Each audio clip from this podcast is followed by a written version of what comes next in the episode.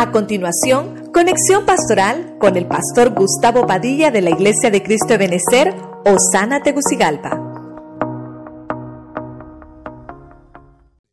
No vale como valía antes. ¿Por qué razón? Porque eh, pues ahora eh, hay que dejar un, asiento eh, de distanciamiento en los buses, ¿verdad? Entonces váyase preparando, vamos a irnos averiguando cuál es el precio, ¿verdad? Para que usted pueda irse preparando y podamos ir con libertad el sábado, ir a estar allá, eh, que sería en agosto. Amén. Vamos a, buscar en la Biblia rápidamente, me ayuda usted, eh, los hermanos acá de televisión también. Voy a poner mi relojito, mire hermano, para que no me pase. Pastor, aunque se ponga reloj, siempre se pasa. Bueno, dejemos que el Señor nos hable. Hoy tenemos una única reunión, amén, hermanos. Amén. Busque conmigo en la Biblia, Proverbios capítulo 24, verso 6. Biblia al día. Tal vez los hermanos de alabanza me ayudan, ¿verdad? Para que podamos tenerlos acá todos ellos. Gracias. ¿Tiene la Biblia 24.6 de Proverbios, Biblia al día? Amén, hermano. Leemos la palabra en el nombre del Padre, del Hijo y del Espíritu Santo. La guerra se hace con buena estrategia. La victoria se alcanza con muchos consejeros. Es un versículo muy interesante. Yo lo estaba leyendo, hermano, no, pensaba hablar de esto, pero me, condujo el Señor por este punto de la estrategia táctica. Y, hemos hablado en muchas ocasiones acerca de la guerra espiritual, con lo que Dios nos ayuda, ¿verdad?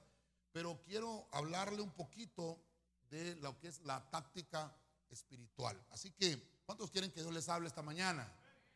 Oramos. Padre eterno, en el nombre de Cristo te damos gracias una vez más por estar en tu casa de manera presencial en este ayuno congregacional. Bendecimos a todos los que nos escuchan a través del Spotify, YouTube y Facebook. Gracias por los que se conectan también a través del Zoom. Gracias por los que estamos aquí presentes. Te pedimos que nos ayudes y que hoy podamos recibir una gran bendición poderosa, más de la que ya tenemos ahora, y que podamos salir bendecidos y con nuestras manos llenas por tu bendita gracia. Bendícenos, háblanos en el nombre poderoso de Jesucristo. Amén y amén. Y usted le da palmas fuerte al Señor.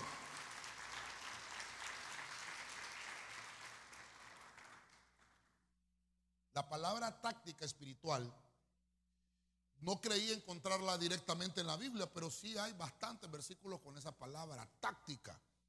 Y cuando eh, oímos hablar de táctica, estamos hablando de un punto militar prácticamente.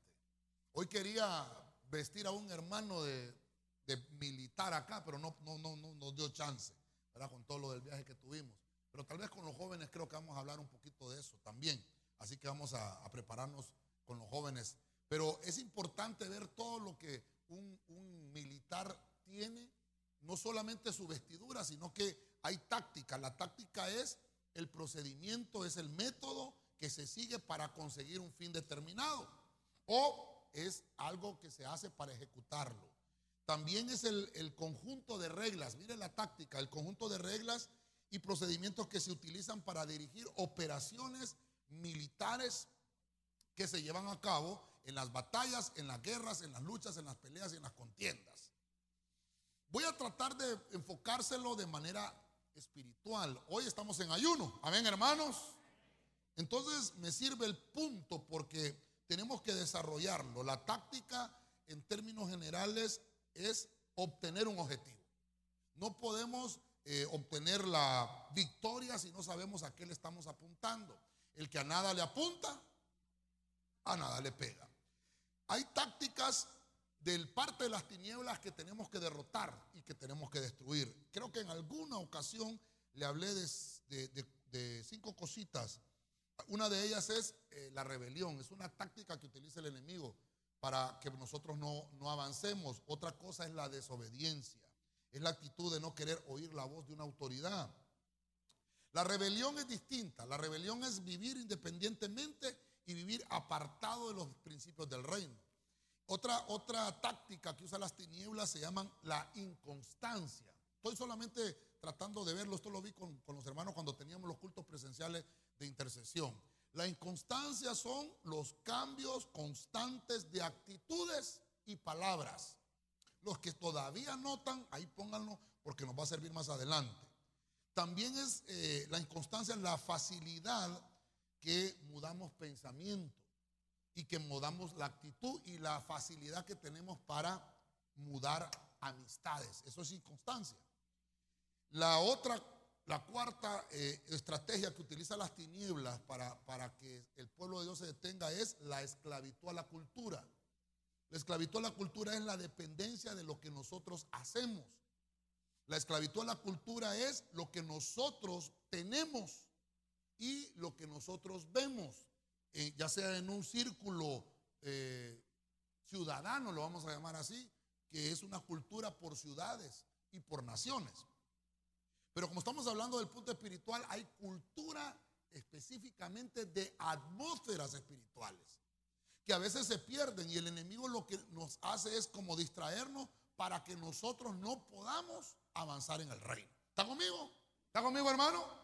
Entramos, entramos de lleno. Los que anotan, pónganse pilas. Jueces capítulo 3, versículo 1. Vamos a ver entonces cómo es la táctica espiritual. El punto 1 yo le puse entrenamiento. Diga conmigo, entrenamiento. Vamos, dígalo fuerte, entrenamiento. Dice la Biblia latino-hispana, estas son las naciones, jueces 3.1, que el Señor dejó para probar con ellas a Israel. Es decir, a los que no habían experimentado ninguna de las guerras de Canaán. Oiga esto, verso 2. Y así las generaciones de los israelitas conocieran la guerra. O sea, aquellos que antes no la habían experimentado. Amén, hermano. Amén, hermano. Mire, es bien complicado el tema, el tema de guerra espiritual. El ambiente hasta se pone así como tenso, pero es necesario en la iglesia. Es necesario. Porque nuestra lucha no es contra carne ni sangre, sino contra principados, potestades, contra huestes de maldad en las regiones celestes. Había un pueblo nuevo en jueces capítulo 3, un pueblo que había llegado a tener la victoria, estaba en, la, en, la, en la tierra de Canaán, pero no sabía pelear. E, e, ellos pensaron, ah, ya, ya conquisté, ya llegué. Mire cómo nos ha llevado el Señor con todos los temas, ¿verdad? Conquistando, peleando, batallando, pero ahora mire lo que es la táctica espiritual. Necesitamos entrenamiento.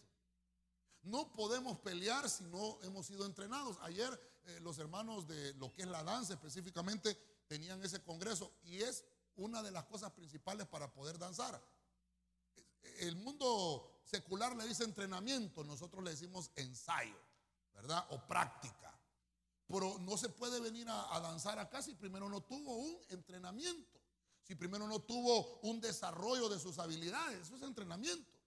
Pero el punto espiritual es que el cristiano tiene que estar ejercitado para la pelea. Diga conmigo, ejercitado para la pelea. Voltea a ver al de la par y dígale, contigo no es la pelea. Voltea a ver al de la par y dígale, contigo no es la pelea. La pelea es con entidades espirituales. No es con el hermano. El enemigo eso es lo que quiere hacer, es tácticas espirituales. Por eso el punto. Entonces viene el Señor y dice, bueno, estos jovencitos que están aquí no saben pelear. Y por eso le dije yo que vamos a hablar un poco más con esto, con los jóvenes en el culto que vamos a tener si Dios no ha venido y nos permite. Pero es importante que dice el Señor, estos no han probado lo que es la guerra. Hay que, hay que eh, enseñarles a pelear. Estas son las naciones que se dejó, dice, el Señor las dejó para probar con ellas a los jóvenes, para probar con ellas a los que no habían peleado aquellos que no habían experimentado la guerra. Yo no sé usted, pero yo tengo 27 años de ser cristiano para la gloria del Señor. Y esto de la batalla espiritual no es fácil. Es terrible. Se pelea con entidades familiares, se pelea con entidades, hermanos, personales, que, que nos atacan, que nosotros mismos les abrimos puertas. Y el cristiano es ahogado, el cristiano es opacado espiritualmente por no conocer la táctica espiritual. Mire, desde ahorita le digo, yo puse una hora aquí, pero yo creo que no va a terminar en una hora, hermano. De todas formas me tiene que soportar porque estamos en ayuno, o sea que aunque me diga, pastor, son las 12, quiera comer, ¿cómo si estamos en ayuno?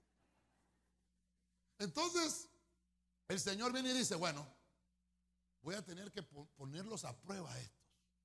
Voy a ver de qué están hechos. Pero tengo que enseñarles a batallar. No, no, les puedo estar dando solamente victorias y que ellos no hagan nada. Ellos tienen que hacer algo. Nuestro Señor ya venció. ¿Cuántos dicen amén? Pero el Señor nos invita a que perfeccionemos. Mire la palabra que estoy usando. El Señor nos invita a que perfeccionemos las tácticas de la guerra espiritual para que estemos siempre preparados. Que no nos confiemos. Que no porque ya usted venció esa prueba, ya no le va a venir otra. No, si es que el reino de los cielos es avanzar como las gradas que usted va a subir. Tiene que subir un peldaño. Perfecto, ya venció, claro, pero le faltan los siguientes. Tiene que seguirse esforzando, tiene que seguir levantando su pie para seguir subiendo. Y usted tiene que irse esforzando para subir, para subir hasta que llegue a la cima. Pero no quiere decir que porque ya ganó una batalla, ya ganó todo. No, ganó la batalla. Falta que la guerra se termine. Y la guerra no se va a terminar, dice la Biblia, hasta que el Señor ponga a todos sus enemigos por estrado de sus pies. ¿Usted lo cree? Le da palmas fuerte al Señor de la gloria.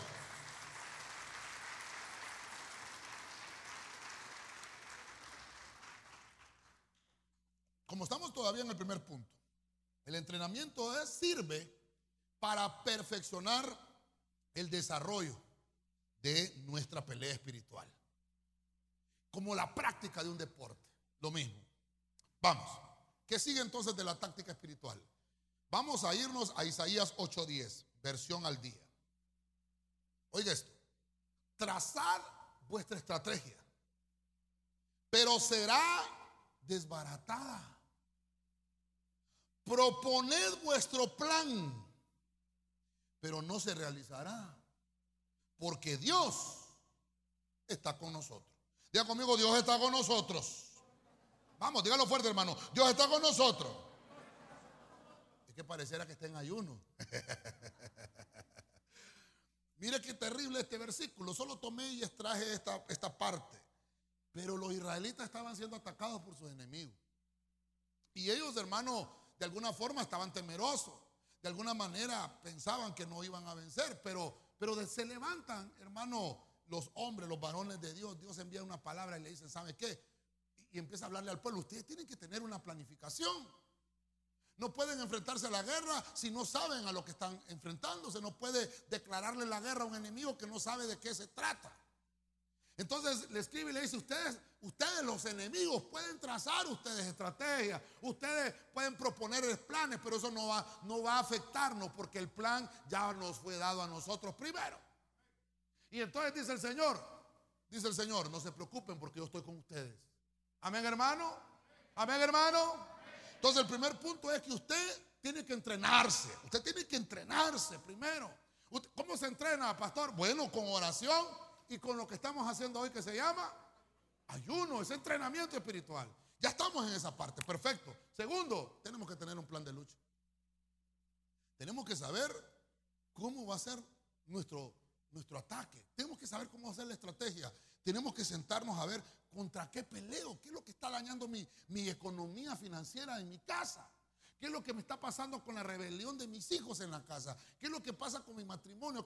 mire qué, tremendo. Hay que sentarnos y ver, ¿por qué me pasa esto? ¿Por qué cada vez que me dan el aguinaldo no tengo dinero? ¿Por qué cada vez que me llega el fin de semana, ya sea la quincena o, el fin de mes, el dinero viene y se va? ¿Qué pasa? Yo tengo que saber, tengo que tener un plan de lucha, tengo que saber contra qué estoy peleando. ¿Por qué se enferma la gente cada tanto? ¿Por qué me viene este dolor solamente a esta hora? ¿O por qué me viene este dolor a, este día? ¿Qué es lo que está pasando? Hay algún ataque espiritual. Y eso se llama un desafío que usted tiene que ponerse. Porque si usted quiere seguir viviendo de la misma forma, eso es, eso es decisión suya. Pero viene Dios y dice, yo te estoy dando un plan y una estrategia para que pueda vencer y derrotar a toda potestad de las tinieblas quiere impedir tu desarrollo y tu crecimiento. Eso es lo que quiere el Señor. Dios está con nosotros. Y si Dios está contra nosotros, ¿quién contra nosotros? Esto tenemos que entenderlo. Estamos, hermano, en un mundo espiritual donde la batalla y la guerra es espiritual. Los grandes esfuerzos que nosotros mismos realizamos, hermano, perdóneme, que los realizamos en el Señor. Que, nosotros hacemos para servir, que nosotros venimos, a, que hacemos para poder desarrollarnos en el Evangelio, para poder agradar al Señor. ¿Sabe que hermano? No se van a quedar sin recompensa. Porque Dios sabe el esfuerzo que se hace. Dios sabe. Y dice la Biblia que ni aún, mire usted, bueno, ahora ya no podemos decir un vaso de agua, pero ni un bote de agua se va a quedar sin recompensa. Todo lo que hacemos, ¿qué es lo que usted eh, piensa que necesita? Porque usted tiene que saber contra qué está luchando. La lucha es el esfuerzo continuo. Eso es lucha. Es un esfuerzo continuo que una persona está realizando para poder conseguir un fin. Eso es lucha. Y por eso nuestra lucha es constante. No como lo dice el mundo, ¿verdad? Pueblo, adelante, que la lucha es constante. No, nuestra lucha es constante, pero en las tinieblas, con las tinieblas, para derrotar las tinieblas. Esto no es de que, ah, bueno, ya fui al culto hoy y mañana puedo hacer y deshacer. No, la lucha continúa. No sé usted el término lucha, cuando lo he escuchado, cuando dice, ese hermano es luchador. Es una persona luchadora, una persona trabajadora, una persona que quiere desarrollarse, una persona que quiere lograr algo en la vida. Entonces, no, hombre, luchador, ayudémosle o ayudarle, qué sé yo. Pero hablando en el punto espiritual, de guerra espiritual, la lucha es lo que usted hace continuamente, ese esfuerzo que usted hace continuamente para buscar del Señor. Eso es lucha. ¿Contra qué luchó usted hoy para venir a la iglesia? ¿Contra qué luchó? Tal vez hoy en la mañana que se levantó y, dijo a bañarse, no había agua. Ya será del Señor, digo usted. ¿Contra qué luchó? O de repente se estaba listando y le salió su mamá y le dijo, mira que sos un desobediente y a nada vas a la iglesia. Ah, lucha. ¿No será el enemigo que lo quería perturbar para que usted no viniera? Lucha. Lucha es aquel esfuerzo que yo hago por llegar. Por eso es que yo le digo a usted, hermano, no es fácil. Venir a la iglesia no es fácil. Porque la gente me dice, ah, pastor, como usted es el pastor, para usted es fácil. No, si yo estoy hecho del mismo material que usted. Hasta tengo de sobra material. Sí, hermano. Mire, venimos ayer casi a la medianoche de San Pedro y aquí estamos. Aquí estamos. Ah, porque usted tiene. No, es que yo toca el ejemplo. Yo no le puedo predicar aquí. Mire, a mí hermanos me dicen, lo miro cansado, pastor. A mí me mira cansado, yo no estoy cansado. Sí, es que usted está muy. Hace mucho usted, yo no hago mucho. Sí, hermanos, yo, sí, mire, Pablo dice: si tengo que hacer la obra del Señor, yo me voy a desgastar en hacer la obra del Señor. ¿Por qué te produce cansancio? Bueno, dice el Señor que Él renueva nuestra fuerza. ¿Verdad? Pero no podemos detenernos en la lucha. Otros me decían, pastores, ya que vamos para San Pedro, ¿por qué no pasa el culto para la tarde? O mejor lo suspende, me no, no sabemos lo que es luchar. O sea, queremos recibir las bendiciones del Señor, pero sin esforzarnos. En una hamaca con un jugo de naranja. Ven bendición. Ven sanidad. Ya se me acabó el jugo, tráigame más jugo, por favor. Las puertas del cielo. nunca le va a llegar la bendición. Pero si usted se esfuerza, hermano. ¡ah! Mire eso. Que usted dice, me voy a trazar el desafío de empezarme una semana de ayuno y oración para que el Señor me revele cuál es la entidad con la que tengo que pelear en mi casa. ¿Cuál es la entidad con la que tengo que pelear en mi familia? Ah, y yo le, yo le apuesto que el cielo se abre. Pero mire, bueno, ya no tenemos los papelitos de oración, ¿verdad? Pero, pastor, ore, ore aquí. Ahí se la dejo, ahí, pastor, ore usted. Y usted no va a esforzarse. Ay, mire el esfuerzo que hice por venir a dejar el papelito. De ese esfuerzo no le estoy hablando. Tenemos que esforzarnos en lo espiritual para que Dios pueda darnos lo que Él ya conquistó. Dios ya tiene, hermano, la respuesta. Ya la tiene en la mano, el Señor ya la tiene. El Señor ya tiene la medicina que te cura. El Señor ya tiene la vacuna que te inmuniza. Ya la tiene el Señor. Quiere que tú te esfuerces para que Él te la entregue, pero no te la va a entregar si estás sentado en una cama. Si estás acostado en una cama. El enemigo quiere paralizar la iglesia. El enemigo quiere paralizar a la gente, porque si la gente no se esfuerza, no hay desafío. Y cuando no hay desafío, entonces dice ahí, se desbaratan los planes. Pudiste haber planificado. El profeta aquí, hermano Isaías, está desafiando a los enemigos de los judíos. Porque le voy a decir una cosa, el enemigo no tiene vacaciones.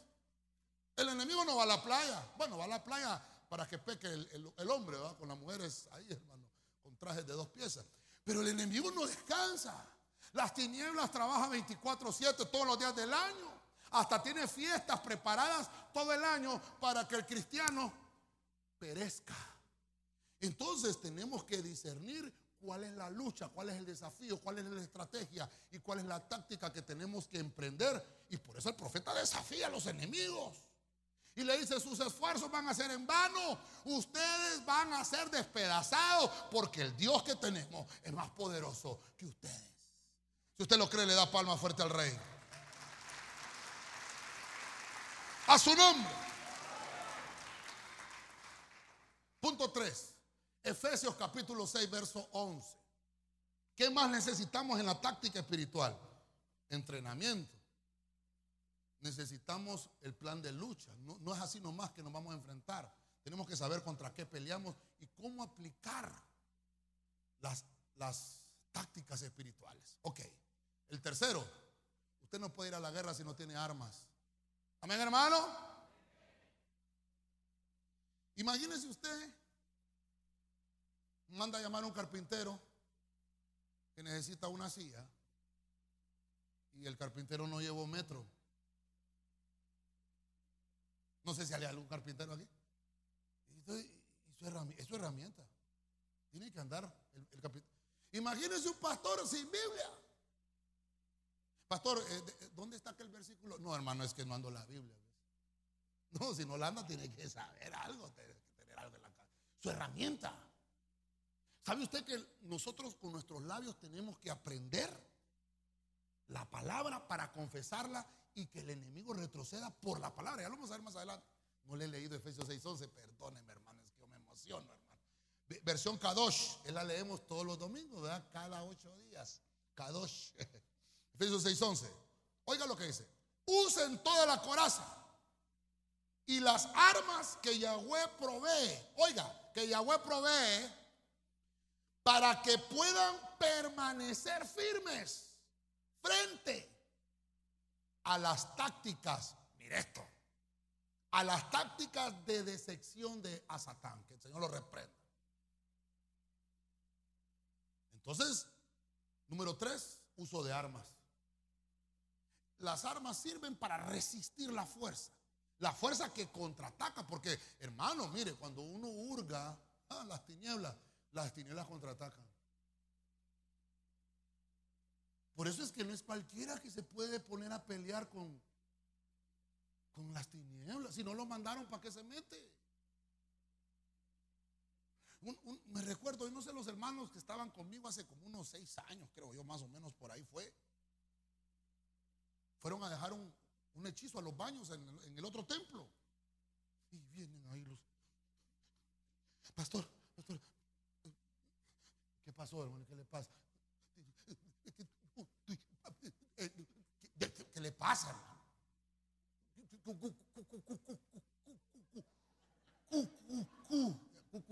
¿Me va a cantarle o qué? Cuando usted estaba predicando fueron a dejar una cosa al baño. Ya habló bien el hermano. ¿Y qué fueron a dejar? Uh, un pichingo, ya me enseñaron el pichingo. Bueno, le digo yo, quémelo. Deshágase de él. Yo le digo que vaya y lo queme. ¿Y qué? Y lo ponemos ahí, pastor, y nos ponemos a orar. Quémelo. Y punto, se acabó. No me pongo a orar, solo quémelo. Yo le estoy diciendo como autoridad que vaya y lo queme. Y se acabó. Una táctica del mundo espiritual. Las cosas que son demoníacas se queman y punto. Sí, pero, pero nos vamos a poner, ¿para qué se va a poner a orar? Usted tiene que saber contra qué pelea. Cuando nos toca orar, no ora. Y cuando, cuando no hay que orar, quiere orar. No, es que por eso es que le digo, usted tiene que saber usar la arma. Tiene la arma, tiene que saberlo usar. No sé, ustedes que han estado en el ejército, les ponen ahí la arma y la desarman, la hacen pedacitos y la vuelven a armar para que la conozca. Tiene que saberlo usar. Usted anda armado, tenga la pistola ahí. No sé si hay una pista. No, a lo mejor no me traigan una. Peligroso. Peligroso. aunque, aunque el tacón de una mujer es un arma peligrosa, hermano. No le murmure mucho. Y peor esas mujeres que andan unos así, hermano, porque con eso le clavan a uno en un ojo y se lo pierde, hermano. Nosotros tenemos que saber usar las armas. ¿Cómo, ¿Qué armas tiene? Bueno, las armas de, de vuestra milicia no son carnales, sino poderosas en Dios para destrucción de fortaleza. ¿Qué tipo de armas son? ¿Qué usa? Dice, pónganse la armadura. Usted ya conoce Efesios 6:11, el yelmo de la salvación, el cinto de la verdad, la coraza de la justicia, el apresto del evangelio, la espada. Usted ya conoce, hermano, la espada del Espíritu, ¿sí o no? El escudo de la fe, ya lo conoce. ¿Cómo, ¿Cómo va a detener los ataques? Con fe, ese es el escudo. Con eso usted se va a defender, con fe. ¿Y cómo va a atacar? Con la espada. ¿Y qué es la espada? Entonces ya no necesita que le explique más. Usted lo conoce. Lo que sí tenemos que hacer es resistir. Cuando el escudo es débil, lo penetran con facilidad y no pudiste resistir la fuerza. El, enemigo, hermano, tiene una fuerza ah, poderosa. No es débil. Lo que tiene que hacer el cristiano es debilitar las tinieblas. Tenemos que debilitarlo. No debemos de alimentarlas. Por eso dice la Biblia, las obras de las tinieblas tenemos que reprenderlas. Por eso le digo yo que cuando se habla del punto de guerra espiritual, el ambiente se pone hasta pesado. No podemos jugar con las tinieblas. Un arma es un dispositivo tan sencillo, un arma. Obviamente no, no esté pensando usted en esas armas químicas, biológicas y todo eso que tienen los militares, pero, pero un arma es algo tan sencillo que lo que hace es darme ventaja para que se multiplique mi fuerza. Eso es, es la acción de un arma. Este bote se convierte en un arma. Ahorita, pastor, pero este es un desinfectante. ¿Eh? Sí, es, es un utensilio, ¿verdad? Que yo puedo tener, ¿verdad? es, una herramienta. Pero esa herramienta se puede convertir en arma. Si yo se la tiro al hermano en la frente ahorita, ¡ah! el chichote ahí, hermano. Entonces sí se puede convertir en un arma. Entonces depende lo que yo tenga en la mano, qué es lo que voy a hacer con lo que tengo en la mano. Por eso es que el Señor le dijo a Moisés, ¿por qué te estás quejando, Moisés? que estoy enfrente del mar rojo y está cerrado y allá vienen los egipcios. ¿Qué tienes en la mano? ¿Ah? El celular, dice así. ¿Qué tienes en la mano? Una vara. Úsala. ¿Y cómo, señora? Es que bueno, viste la prédica del gordo, está hablando el gordo de las armas. ¿Qué es lo que tienes en la mano? Úsala. Levántala. Hermano, qué, qué bonito. Solo levantó Moisés la mano. Se abrió el mar, hermano. Qué fácil se ve, ¿verdad? Qué bonito. Esa es, táctica espiritual. Eso es fe. ¿Qué es lo que tienes? ¿Qué es lo que, qué es lo que Dios te dio? ¿Qué es lo que Dios te dio? Usted tiene que saber qué fue lo que Dios le dio. Yo por eso le digo a usted, eh, le preguntan, ¿y cómo estuvo el mensaje del, domingo? Vieras que un chiste que se echó el pastor, qué calidad tuvo el tema. ¿Pero de qué habló? No sé, pero estuvo bonito. No, yo quiero que usted se vaya con algo en la mano. Que se lleve algo.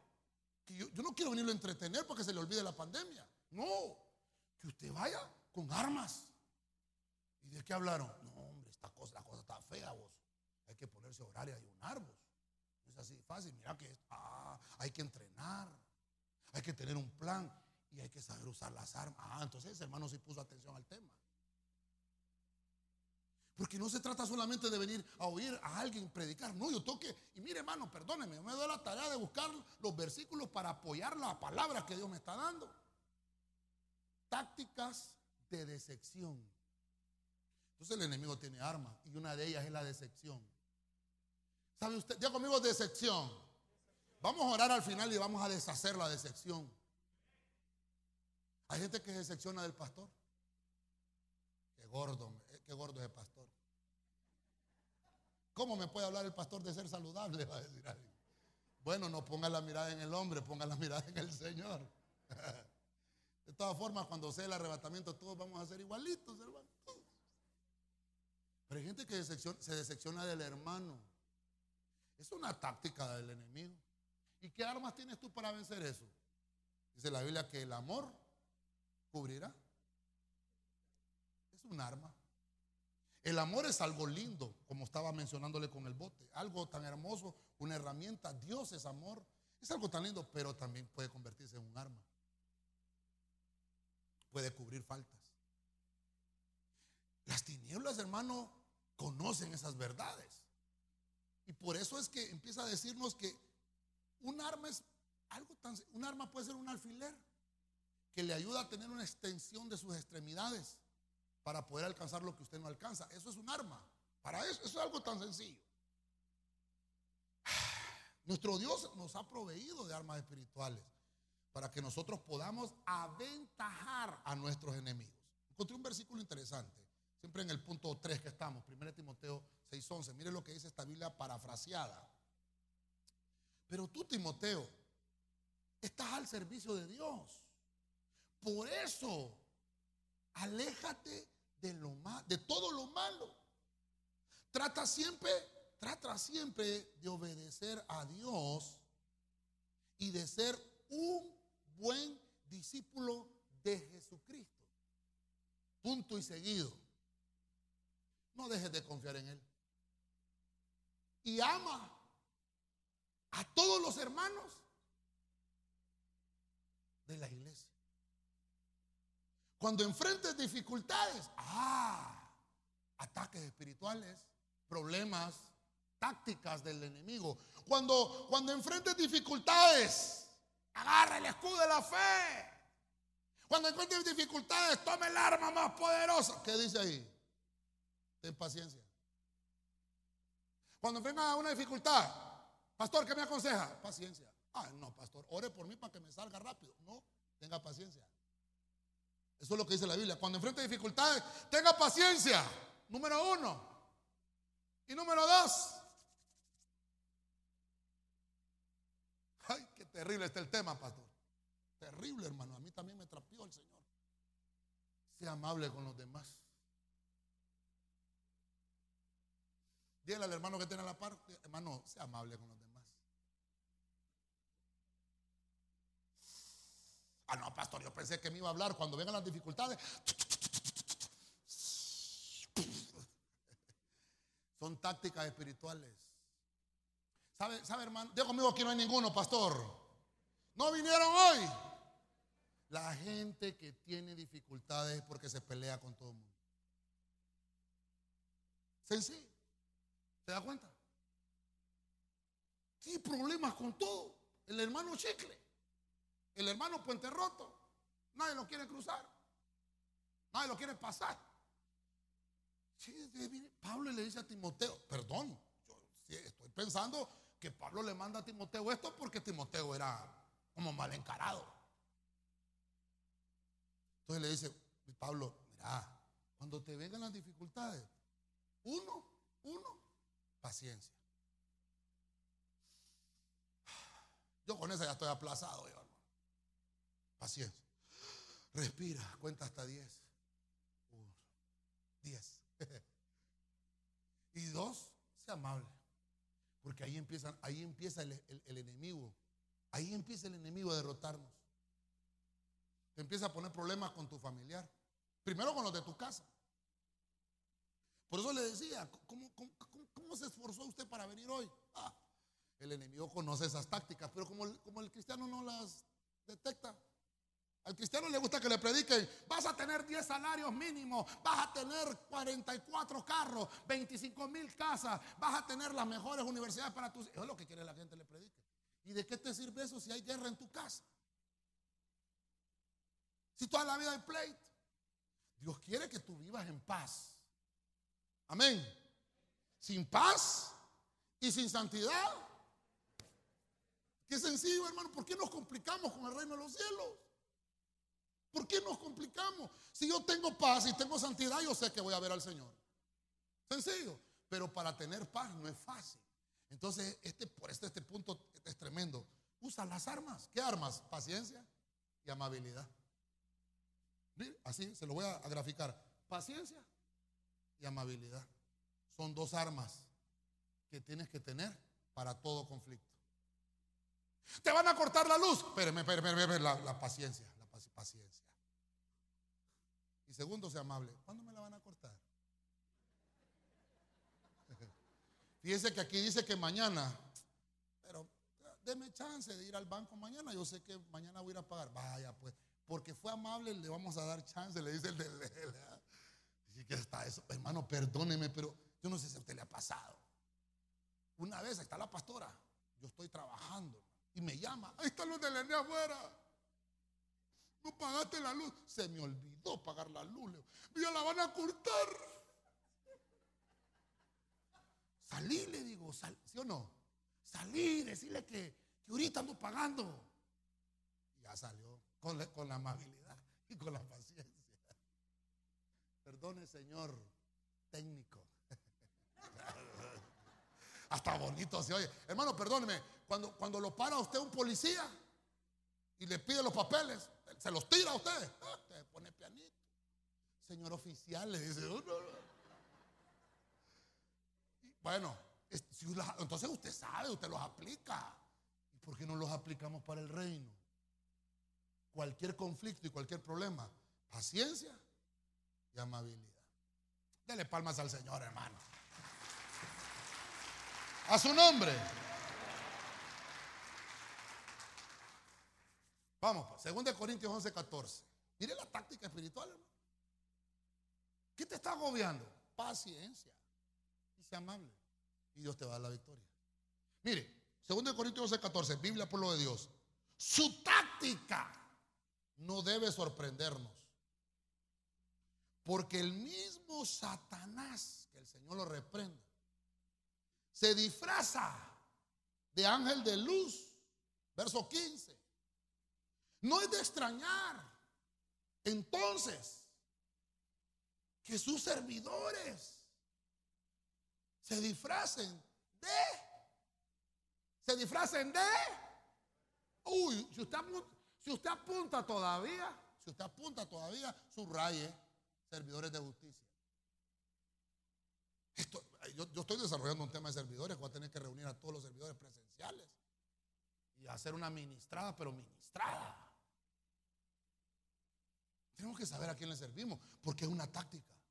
Mire lo que dice, que el, el, reino de las tinieblas tiene servidores disfrazados de justicia, pero su fin será digno de sus obras.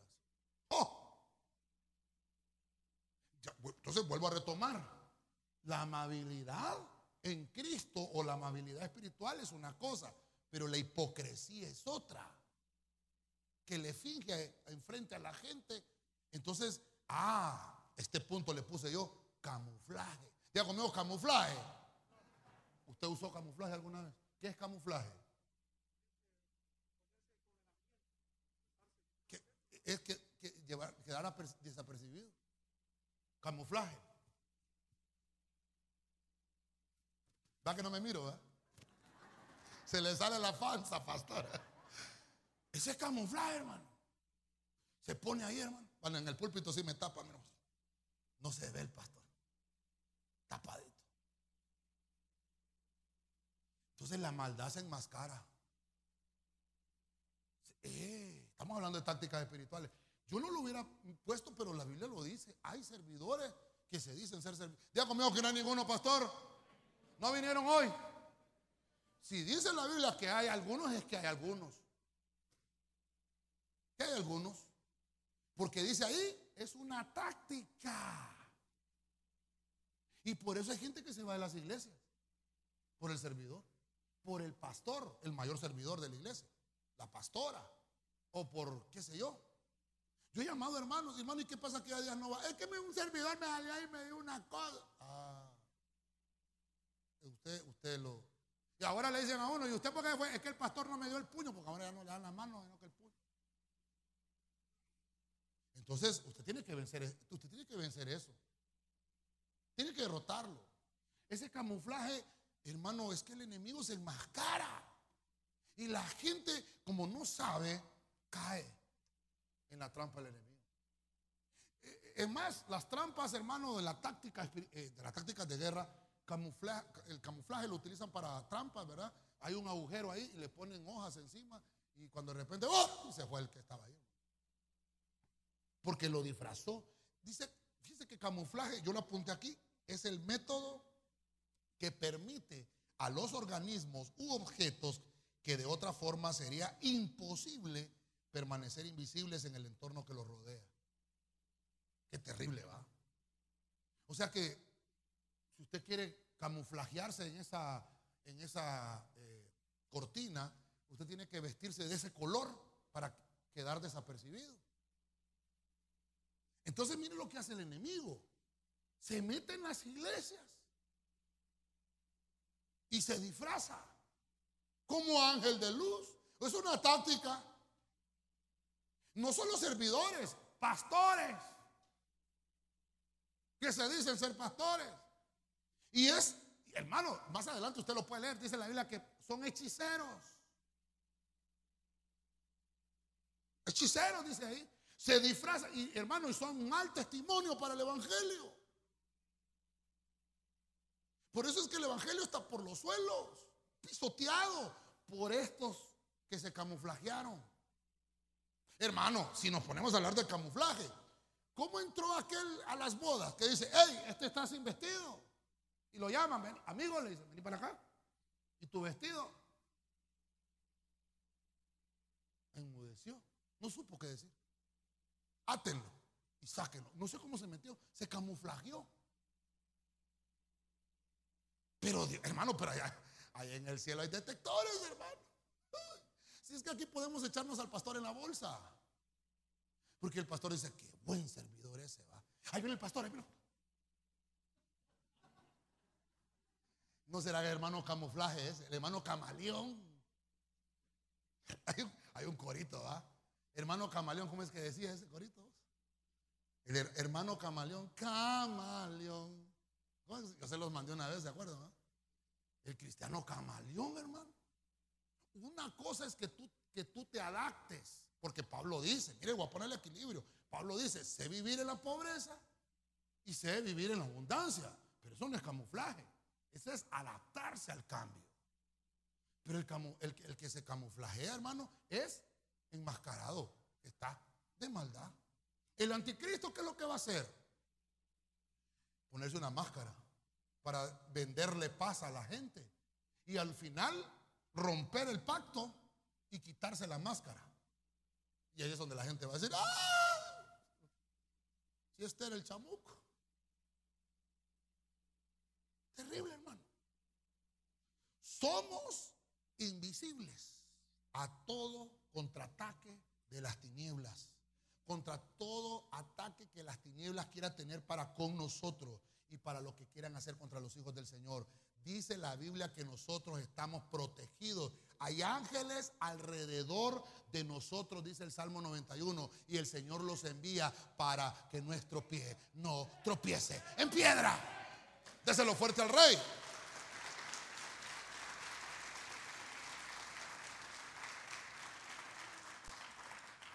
¿Sabe usted que cuando engañaron a Adán y a Eva en el paraíso, lo hizo por medio de una serpiente?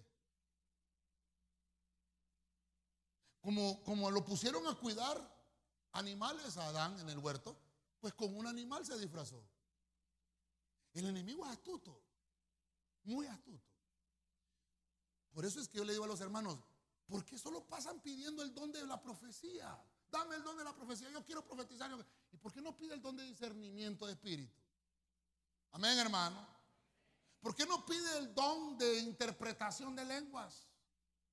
¿Por qué no pedimos el don de milagros? Que es hermoso, el don de la fe, sanidades. Hay, un montón de dones. El don de la ciencia, el don de la sabiduría el don de hablar diferentes géneros de lengua. No, todos queremos profetizar. Y Pablo dice, está bien, si todos quieren profetizar, que todos profeticen, está bien. Pero, pero hay, otros elementos espirituales que necesitamos para quitarles el camuflaje. Yo no sé cuántos se acuerdan de, de Scooby-Doo, esos pichiquitos, que al final de cada capítulo le quitaban la máscara. No vaya que no lo vio. O ya no dan esos pichingos, si los dan todavía, ¿va? Y le quitan este, y, el, y el, el fantasma es, y le quitaban la máscara. No era fantasma, era uno de los que se quería robar ahí el dinero. Y el enemigo sabe que usted vale la sangre de Cristo. Usted tiene un precio invaluable y quiere robar la bendición que está en usted. Reprendamos las obras de las tinieblas. A su nombre. ¿Qué más ocupamos? Vamos, punto 5. Proverbios 20, 18. Voy a leer esta versión. Fíjese que esa versión se llama Universidad de Jerusalén. Esta, mire lo que dice esta Biblia, Proverbios 20, 18. Los proyectos con el consejo se afianzan. Haz con táctica la guerra. Mira el consejo. Perdón, quiero darle bien el nombre de esta versión. Espéreme, que aquí lo tengo. Dios santo. Tenía, dijo aquel hermano. Esa, quiero darle bien el nombre porque yo no, yo no la tenía esa versión. Vamos a ver. Es la BUJ, versión de la Universidad de Jerusalén. U, así es, ¿verdad? O la puse mal yo, VJ. No, hombre, tal vez me la corrían ahí, hermano. Es BUJ, no. Por eso es que no la leía bien. No es VJ, es, versión Dios Santo. Al revés, es BUJ, versión Universidad de Jerusalén. Así la va a encontrar usted en el Lisboa. Es BUJ, tal vez me la corrigen, por favor. Y creo que también en las conclusiones para que no vaya a haber ninguna distracción, ninguna táctica del enemigo ahí. Bueno. Es una versión interesante. Entonces dice, los proyectos con el consejo. Hay gente, yo no sé qué proyectos tiene usted. Quiere construir una casa, quiere comprarse una moto, una bicicleta, quiere comprarse un carro, qué sé yo, o, quiere casarse, pues es un proyecto, ¿verdad? O quiere tener hijos también, es un proyecto, ¿verdad? Eh, qué sé yo, o quiere poner una empresa, un negocio. Bueno, entonces le voy a dar tácticas por medio de la Biblia, porque dice haz con táctica la guerra. La guerra no se hace. Eh, ya se convirtió, hermano. Vaya a orar por todos los enfermos del tórax. Muerto Daniel, hermano. Con COVID, con todo Daniel de allá. No es así nomás. No es así nomás. Terrible, hermano. Esto es, esto es complicado hablarlo. Necesitamos consejo espiritual. Diga conmigo, consejo espiritual. Necesitamos el consejo espiritual. Sin consejo espiritual fracasamos completamente. Por eso es que el Señor ha puesto ministros. Yo me tengo que parar aquí con una gran responsabilidad de darle un consejo que usted se lo lleve hoy. No sé qué problema está atravesando o qué problema atravesó. No sé si necesita un consejo para ese problema o necesita un bálsamo por, el, por lo que ya pasó. No sé qué lo, qué es lo que necesita. Yo no lo sé, pero Dios sí lo sabe. Entonces yo me tengo que dedicar a buscar en la palabra ese consejo espiritual. Que usted en medio de la contienda, en medio del pleito, en medio de la pelea que esté pasando, usted tiene que reflexionar lo que dice Proverbio. Los proyectos con el consejo se afianzan. ¿Quién te puede aconsejar? No le vayas a pedir consejo a uno que no tenga luz. Gracias, hermano, ya me lo corrigieron, ¿verdad? Gracias, hermano. No vayas a buscar consejo en uno que no tiene luz. ¿Qué te, qué te va a aconsejar? Te quieres divorciar y andas con pleitos, ¿verdad? Y de repente buscas a uno divorciado. ¿Qué me aconseja? Déjelo, hermano. déjelo. Lo que le va a aconsejar. Tienes que buscar qué es lo que dice la Biblia. ¿Qué, pelea estás batallando? ¿Qué pelea? Eh, ¿Es en tu trabajo? Bueno, busca consejo. Eso es lo que está diciendo el, proverbista. Recuerden que Salomón estaba lleno de sabiduría. Y entonces dice, bueno, lo que tienen que hacer es buscar el consejo. ¿Qué puedo hacer? Y a veces yo no le digo que los pastores tenemos todo, pero es que los hermanos a veces lo llaman a uno, hermano, que le aconseja de fontanería, de carpintería, hasta médico es uno, hermano. ¿Qué pastilla me puedo tomar, pastor? No es que doctor no somos, hermano. Pero uno hasta, no, fíjese que tal pastilla me funcionó a mí, sí, pero por el peso tal vez, ¿verdad? Pero tal vez a usted por el peso no le va a llegar otra. Sí, ¿verdad? Que así es, ¿verdad? Sí, digamos, dependiendo del peso son tantos miligramos, ¿verdad? Y si pesa menos son menos, entonces no puede ser la misma, la misma pastilla. Pero uno no puede, decir, no puede aconsejar conforme a lo, que, a lo que a mí me funcionó, porque en el reino de la luz las cosas trabajan diferente. Lo que me funcionó a mí no quiere decir que le va a funcionar a él. El consejo que, a mí me dieron, no, le puedo dar el mismo consejo, porque los elementos de la contienda y los elementos de la pelea son diferentes. Entonces yo tengo que reflexionar en la contienda. ¿Por qué tienes ese problema? Por eso Cristo preguntaba, ¿desde cuándo pasa esto? ¿Por qué el niño está así? Mire, y varios ciegos llegaron, ¿sí o no? Y a uno los curó con solo ponerle las manos, ¿sí o no? Le dijo, recibe la vista y recibió la vista. Pero llegó otro ciego y escupió el Señor y hizo barro y le aplicó en sus ojos. O sea, lo sanó diferente. Y todavía le dijo, ve y lávate en el estanque. ¿Y por qué a este ciego no le puso la mano igual que el otro?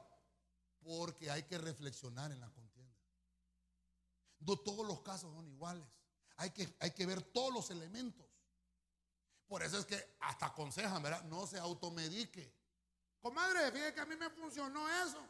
Mire, es un agua que usted tiene que hacer. Mete cebolla, mete ajo. Aquí, aquí amurundanga, aquí hacen, hermano. Y después resulta con una gran diarrea la gente, hermano. No, hermano. No tenemos que hacerlo lo mismo que le funcionó a otro. ¿Me estoy dando a entender, iglesia? Por, allá, ¿por qué? Fue la década de qué año? Creo que fue ahorita, en la década de los 90, por ahí. Hubo una iglesia, hermano, que le funcionó eso de los discipulados de una manera extraordinaria. Creo que fue en Argentina. Y la iglesia creció, hermano, extraordinariamente. Y aplicaron ese mismo sistema y lo mandaron para que toda Latinoamérica hiciera lo mismo. Entonces toda la gente empezó a copiar el crecimiento que ese pastor estaba teniendo. Tácticas espirituales. No todas las regiones donde está una iglesia son iguales. Nosotros acá en Tegucigalpa peleamos con una potestad llamada Leviatán, por si usted no lo sabía. La, potestad que se pelea en San Pedro es otra. La potestad que se pelea en Choluteca es otra. En el paraíso es otra. Cada quien tiene que saber contra qué pelea. Porque hay espíritus, hermanos, regionales. Entonces usted tiene que pedir consejo y reflexionar qué le está pasando y por qué está peleando, por qué, porque hay contienda, porque hay disputa, porque hay riña, porque hay discusión, porque hay debate. Eso significa contienda. Porque toda la vida está en, pleito, porque toda la vida está pasando eso. Porque toda la vida hay batalla, porque toda la vida hay altercados.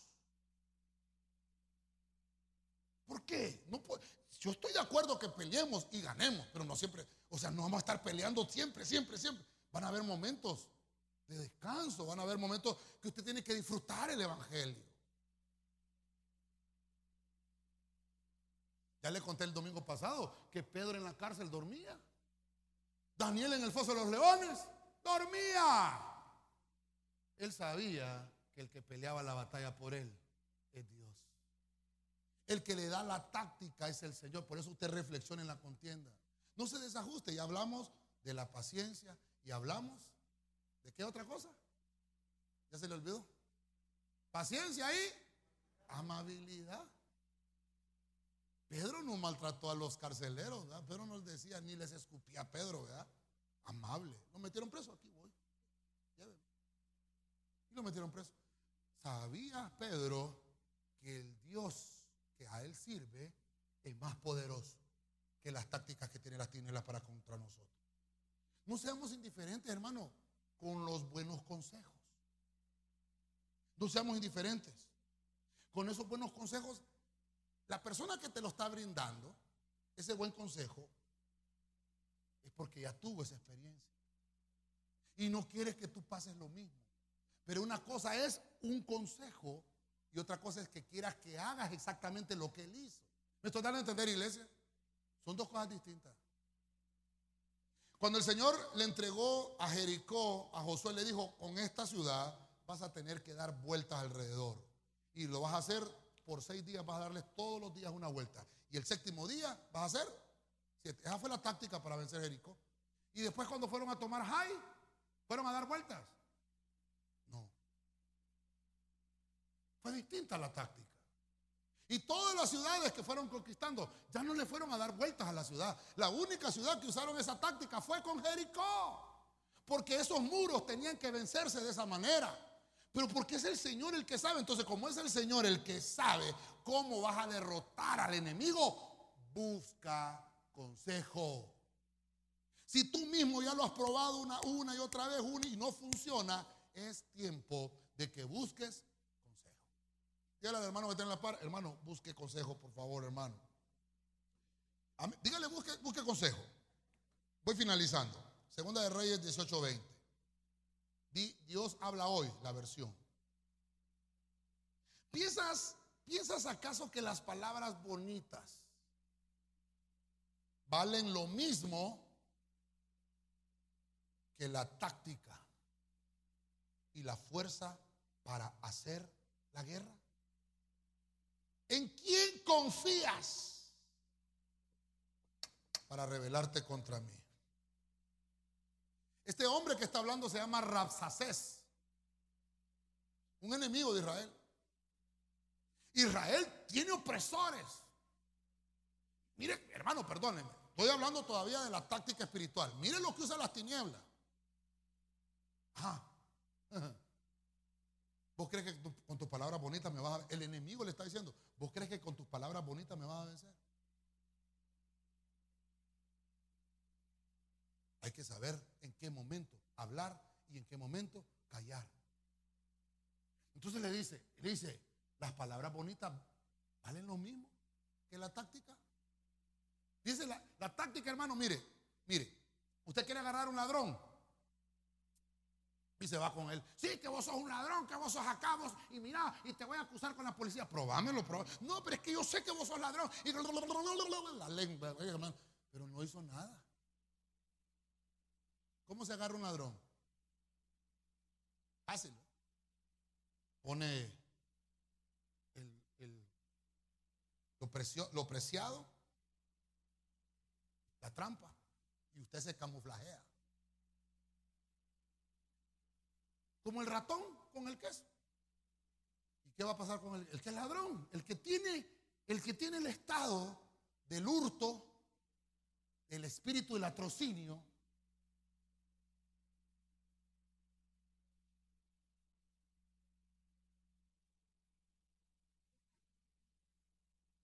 Peleó, habló, gritó, sencillo. Y suena la alarma y lo alumbran las luces, la cámara, la foto. Con la, con la evidencia en la mano. Táctica. ¿Está conmigo, hermano? Sencillo.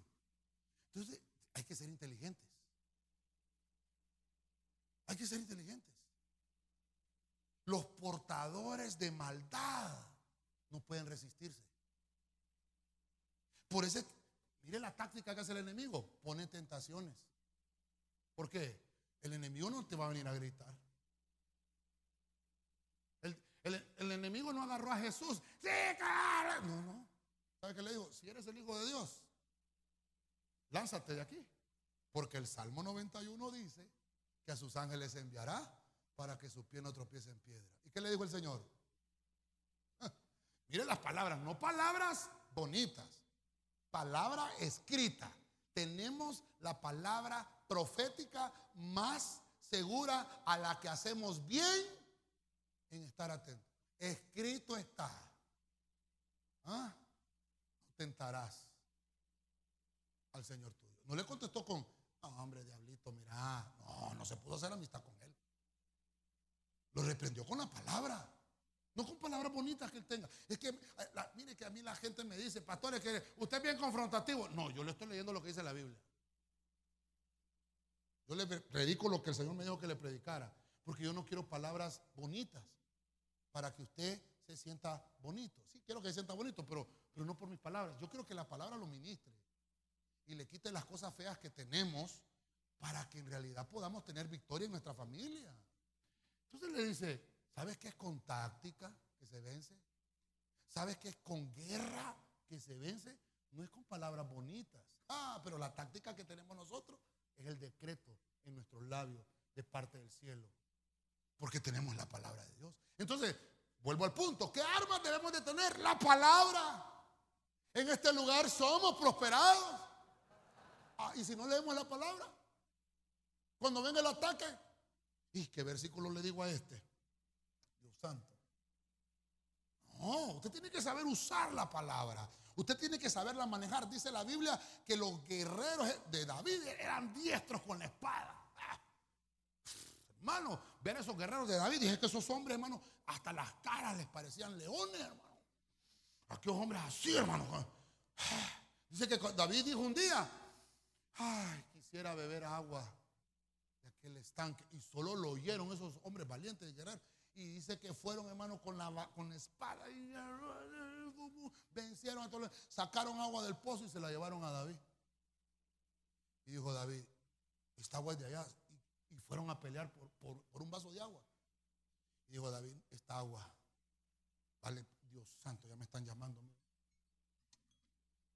Esta agua tiene que ser sacrificada como ofrenda para el Señor. Hermano, qué terrible. Guerrero, el que es guerrero es guerrero. Ah, hasta lo cantamos, ¿verdad? Guerrero, guerrero, guerrero es Jehová. ¿Así o no? Él es Jehová Sebaot, Jehová de los ejércitos. Y nosotros somos parte del ejército de Dios rumbo a conquistar, porque el Señor ya nos dio la victoria. Déselo fuerte al Rey de la Gloria.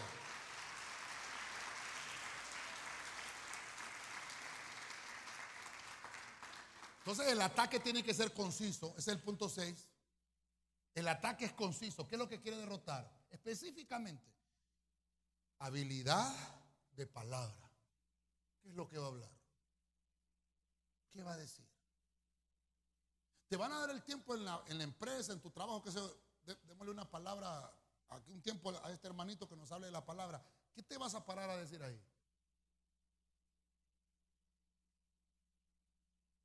te vas a, lucir lo que tú sabes. Vamos a leer acá, hermano, porque el hebreo, el griego, el arameo y las tres lenguas muertas, y mire, que, eh, como sabe, se va. No. ¿Sabe qué es lo mejor que puede ministrar en la palabra? Cuando uno predica lo que uno ya vivió. El ataque debe ser conciso.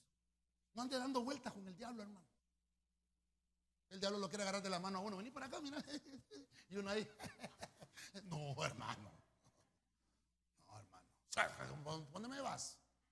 ¿Sabes que yo soy hijo de Dios? Ah, me solo veniste un ratito acá. No, no. Como se disfraza, usted no sabe quién es el que le está ofreciendo. Dice, mm, por lo que me está ofreciendo este, este me huele a azufre. Hmm. Usted tiene que saber. Hermano, un pastor me dijo a mí, un pastor.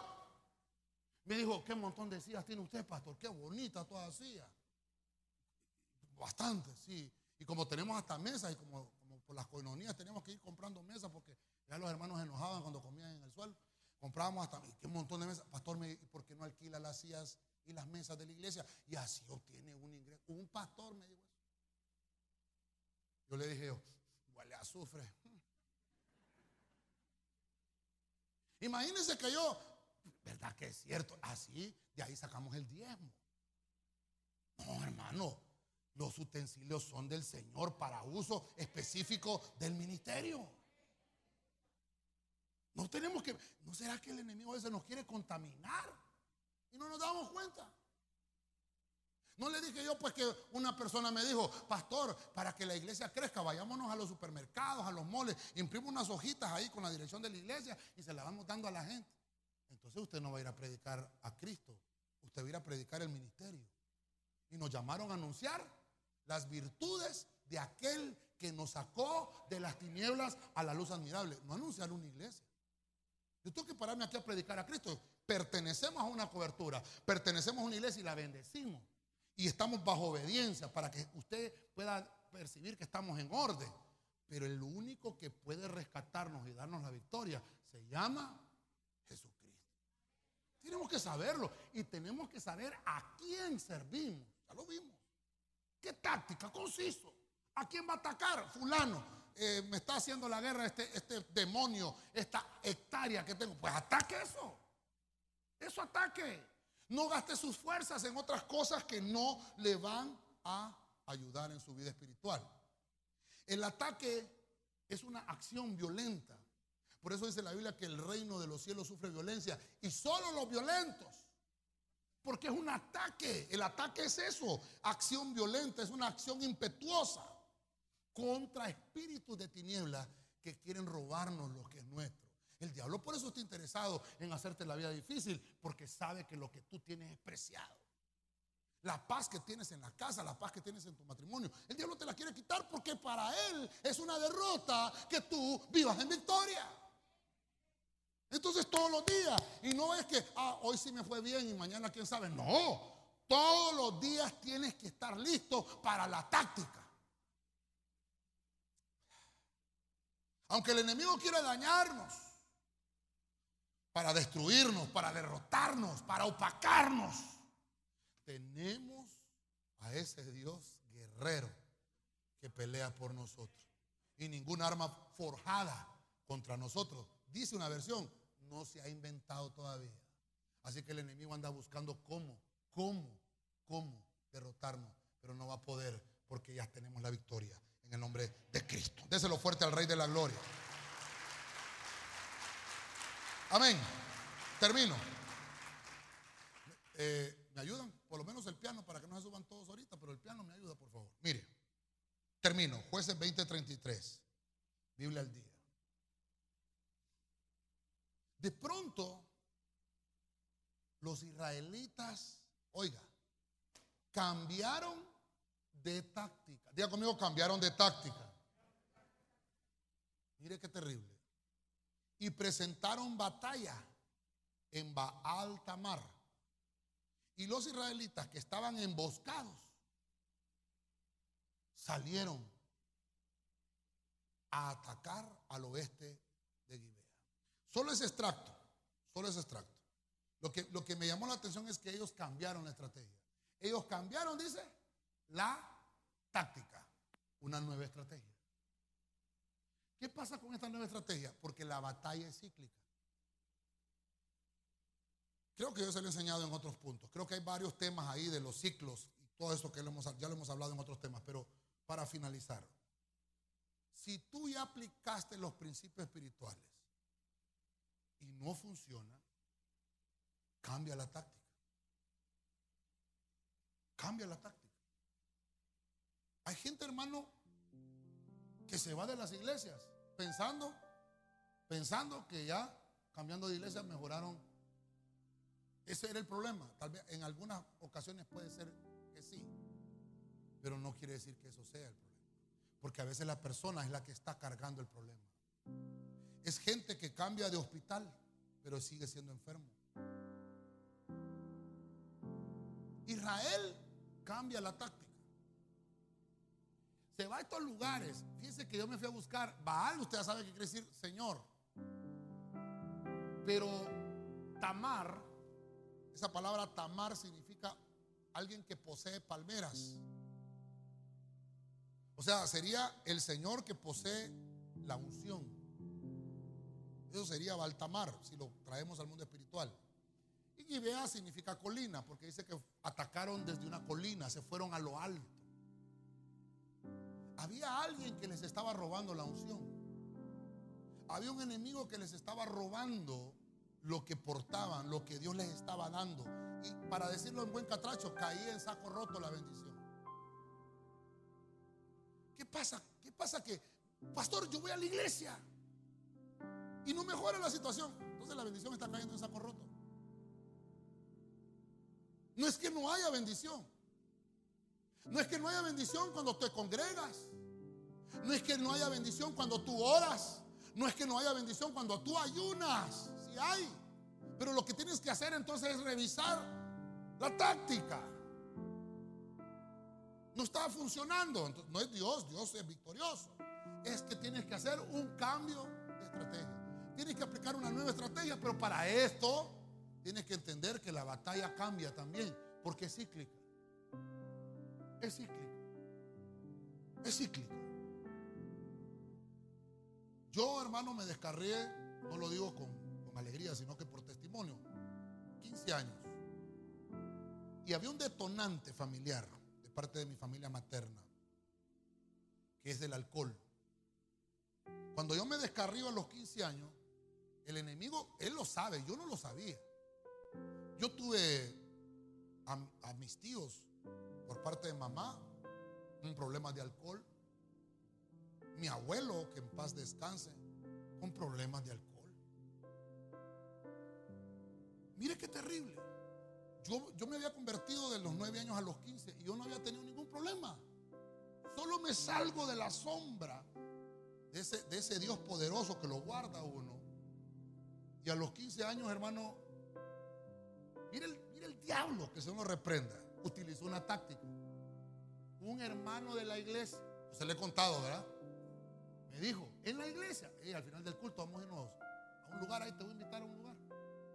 Yo con la Biblia, ¿a dónde vamos a ir? Venite. Y me llevó a un estanco. Y yo probé el alcohol, el octavo que le llaman, el yuscarán. Me gustó. No lo digo con orgullo. Esa fue mi derrota. Me salí del evangelio. A tal grado, hermano, que me gradué del colegio y me tocó ir a hacer la práctica a San Pedro y allá probé el cigarro. Hermano, fue un detonante en mi vida espiritual. Me aparté del Señor. Cuatro años que yo los lamento, lamento, lamento. A los 19 años, casi me matan en una gasolinera bebiendo. Yo decía, ¿y por qué he caído en esto? El enemigo me tendió lazo y caí. La táctica yo no la entendí. Porque en la hermano, mire qué terrible lo que le estoy contando. Una persona en la misma iglesia me sacó de la iglesia. Por eso es que le, le preparé esto, porque digo yo, así cabal se camuflajeó un servidor. Por eso, hermano, es que tenemos que tener el mismo espíritu, discernirnos entre nosotros mismos. Ya le conté yo de pastores que el mismo pastor que se llamaba pastor, este no es pastor. Y con lo que me está diciendo, peor, ¿verdad? Qué consejo el que me está dando. Y hermano, caí derrotado. Y un día me habló el Señor en mi, en mi cuarto y me dijo, si no sales de ese agujero, te vas a morir. Te atrapó, pero en tus manos está si quieres ser libre. Ah. Yo lloré ahí ese día, en una noche, hermano. Lloré. Yo le dije al Señor que me perdonara. Y perdonaba a la persona que me había invitado a ese trago, que fue un detonante. Había un receptor en mí. Y ese olor a alcohol, hermano, detonó un ancestro. Por eso es que cuando yo le predico aquí, yo se lo predico con base, porque a mí me pasó. Lo que le quiero contar es que a los 19 años me, entrego al Señor. Creo que ya estaba casado. Ya estaba Ezequiel. Ya teníamos unos dos años de casado. Con la pastora ya habían pasado, creo que unos cuatro o cinco años de ser cristiano. Mire el enemigo, lo de la batalla cíclica. Mi jefe nos invitó a un, un primero de mayo a una carneada en la playa, en la casa de playa que, tiene él allá. Y fuimos todos. Pues yo fui porque era jefe de un departamento en ese entonces. Y ahí estábamos, el staff estaba ahí. Y enfrente de mí me dice el jefe, Padilla, me puso la bebida que yo, el detonante que me había botado hacía cinco años atrás, o más tiempo puso una botella de venado de oro enfrente. Si aquí no te está viendo el pastor, me dice. Mi jefe. Padilla, yo sé que sos cristiano. Una no es ninguna, vos sabés, hombre. Oh, volvió la batalla cíclica. No es que iba a estar con una casco, un casco y con una arma, yo así, camuflajeado. No, no. Ahí enfrentando la situación. Se venía el olor, hermano.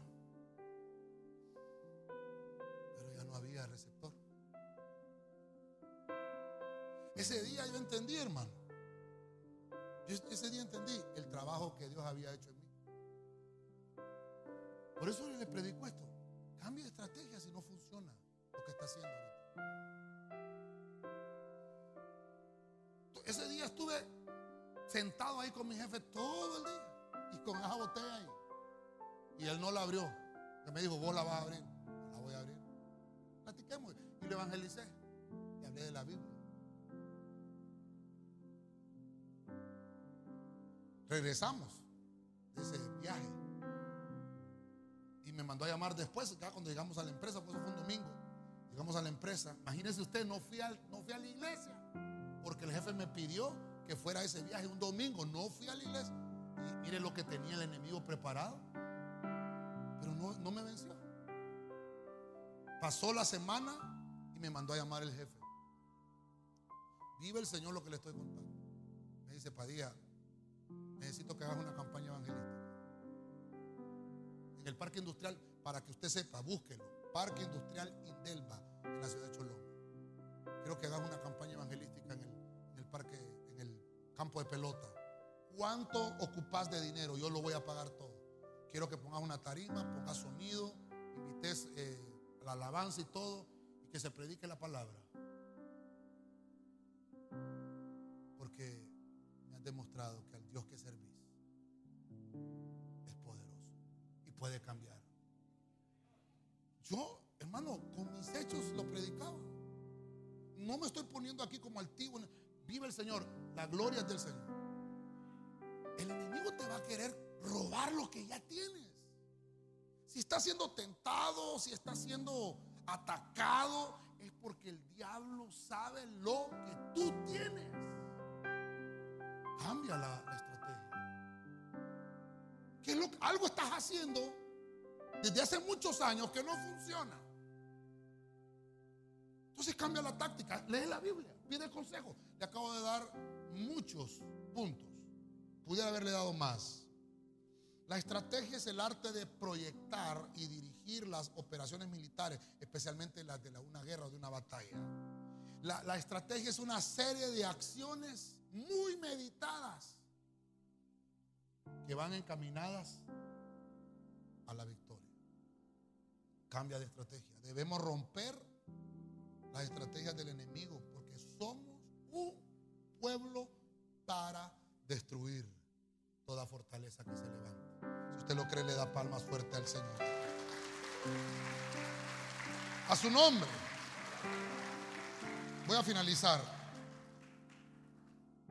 Le hablé muy poco, pero creo yo que muy conciso lo que es la táctica espiritual. Hay muchos puntos que hablar. Yo sé que el tiempo también nos avanzó, pero solo quiero concluirle con la táctica espiritual.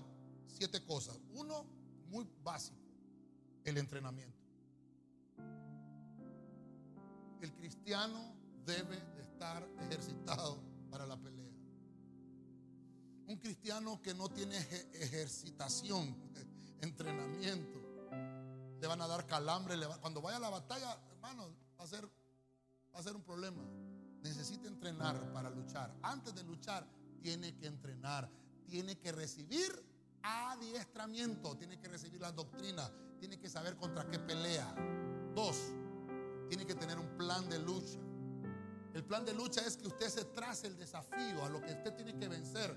¿Qué es lo que quiere derrotar en su vida? ¿Qué áreas están faltando de vencer? Usted ya venció áreas, pero ¿qué áreas son las que faltan para que usted viva en paz y tranquilidad?